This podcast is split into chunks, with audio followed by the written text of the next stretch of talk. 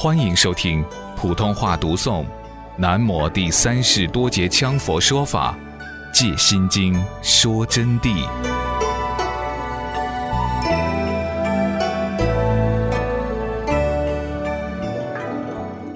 所谓丹田之气，男女都得要练，练精气神，练精化气，练气化神，练神还虚，一合元神，叫做这是道家的啊。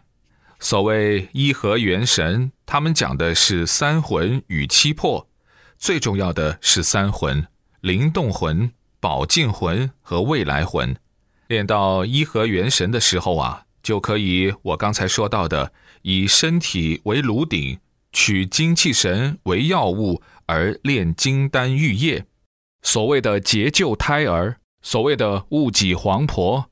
二八差女，然后正到双阴双阳之和，最后达到元神出窍的境界。达到这个境界以后，就聚则成形，散则成气，飘然于三界之外，任运自如，而得到五通的境界。没有漏尽通，因为道家所修者是有漏之因，不是无漏之因。所以说，天仙状元邱长春，他练功的时候啊。后来，老子于太虚空中就指点他，就跟他说：“你的功夫要得成功，必须锁阳聚丹。但是他每天练功，随便怎么都不行，他要漏精的。因此，他为此感到十分的苦恼。有一天，他就看到一个小孩子在那儿装沙子，把那个生子装满以后，那个生子底下有个洞，就被一压就压开。”呜，就漏下来了。那么那个小孩就说：“这叫生满自漏。你的精气神满了以后，他自己就漏了。”哎呀，当时邱长春突然就明白了，这是违背科学的说法，所以不可能成功。那么所谓锁阳聚精，还是在于自我的一种三清境界。要达到三清境界，还得要消除业力。消除累生累劫的业力，才能达到三清的境界。那么，要消除业力，他们就要种功德了。这个功德，道家叫做三千功八百果啊。只要你种够三千功八百果，即能飞身脱壳。所谓脱掉躯壳，结就仙体，而并非戊己黄婆、二八差女、胎儿金丹的炼修。要重在诸恶莫作，众善奉行，广修十善，无为不执乃道，这就是道家的道理。其实解脱大手印金刚换体禅泥丸道果法，一个时辰就可达到这一成就。上师在这方面什么家我都进行过研究，而且我进行过非常高深的深入。这个深入不是书本上的深入。见过各派各教的大师，所以我比较通达他们各教的用功和方法，以及他们的用术。但归根结底来说，有漏之因是不能解脱的，还是得要靠我们的佛法才能彻底圆满、彻底解脱。为什么我们要这样说呢？因为佛法从理论上是超过了任何一派，那么从实践上，不说别的了。就是我也眼睁睁看到很多高人大德，他们的正境正德是不错的，包括离开我们这个世界得到圆满而解脱的行者们，我们也见得多了。不说多了，就只说一条，就拿我们的禅宗六祖来说，到今天他的肉身一千一百多年了，还安然无恙，完全跟好人一样。甚至于他的精神是胜过了我们的好人的精神，尽管是闭着眼睛。我们这里面有几位同学都去参观了的，去朝拜了六祖大师的肉身。为啥他能一千多年身体不坏？同学们要好好去想，就是木头都要铸烂了，生铁都要生锈了，石头都要风化了，但是他一千多年竟然是那么样庄严的坐在那儿。在什么地方？在广东韶关市的南华寺。到了广州，坐火车就可以到韶关。到了韶关以后，就可以到南华寺去朝拜。那里共是三尊肉身，一尊肉身是丹田和尚，另外一尊是明代的憨山大师，然后就是六祖大师。憨山大师也是很了不起的，十二岁就证了大道。后来憨山大师转世为虚云老法师，就是禅宗的第四十四代祖师，就我前几天给大家开示了的。那么虚云老法师呢？他的弟子又是水果法师和宽进法师等等高僧，以及衣钵传人香港的一招老和尚，包括云南宝珠寺的智禅法师，都是从他们的身上已经彻底证明了佛法的伟大性。从我们本身所见到，以及我辅导过的一些比较大的大德，曾经在我这儿我给辅导，这个不是上师骄傲啊。事实如此，我不敢乱说。比如说像永定法师这样的人，他就是我亲自辅导的。那么他们都取得了很大的成就，因此说佛法是很现实的。但是道家至今还找不到一个肉身出来，更谈不上有什么舍利子。这个舍利也是很不简单一件事情。我不是在给同学们宣扬迷信，主要是证明佛法的伟大。比如说，西安在出土文物，以前文化大革命的时候，就有人怀疑西安那个叫做法门寺里头有宝贝，有部分不法分子就准备去盗这个坟，结果挖开里边看到有蟒蛇，就吓得仓皇而逃。由于很多眼镜蛇，不是一两只，是几十只，红卫兵就捡石头去打，因此法门寺出土文物的崖洞丢了很多石头。那就不敢再去挖了。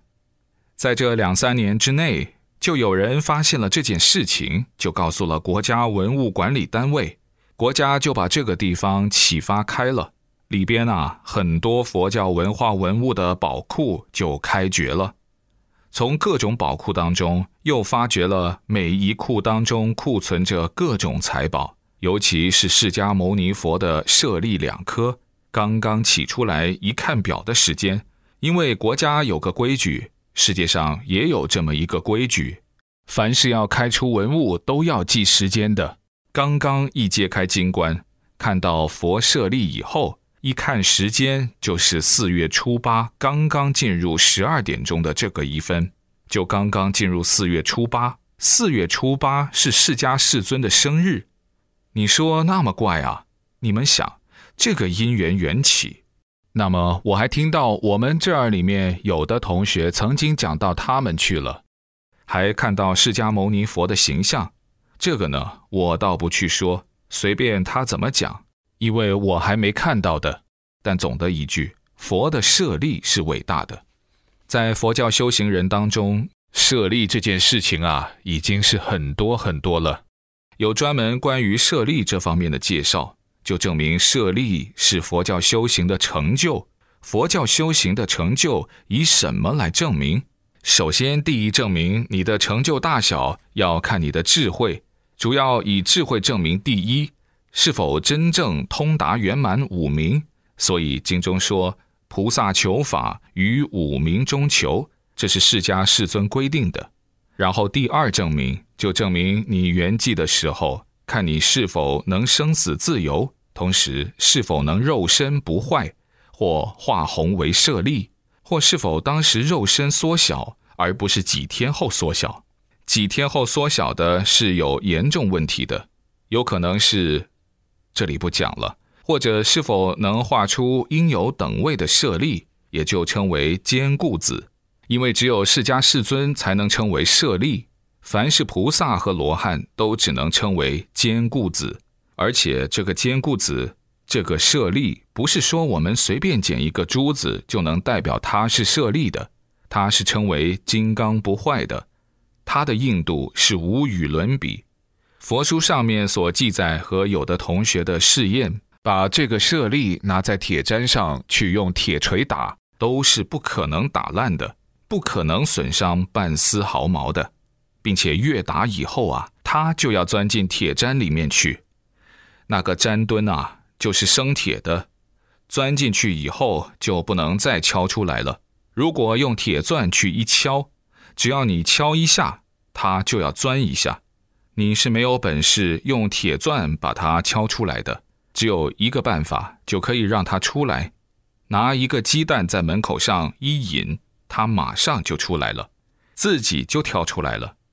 舍利呢，它是大悲积聚而成，不欺软不怕硬的，它是怕把鸡蛋碰破，所以它大悲心所显现就自己出来。这是佛舍利的一种境界。罗汉舍利和菩萨舍利还有详细的鉴别，称为坚固子。一国怎么见？二国怎么见？三国怎么见？四国怎么见？到干惠地怎么鉴别？初地怎么鉴别？二地又怎么鉴别？全部有鉴别方式。这个下来，同学们如果感兴趣，我就单独跟你们讲。我怕把经题拉远了啊。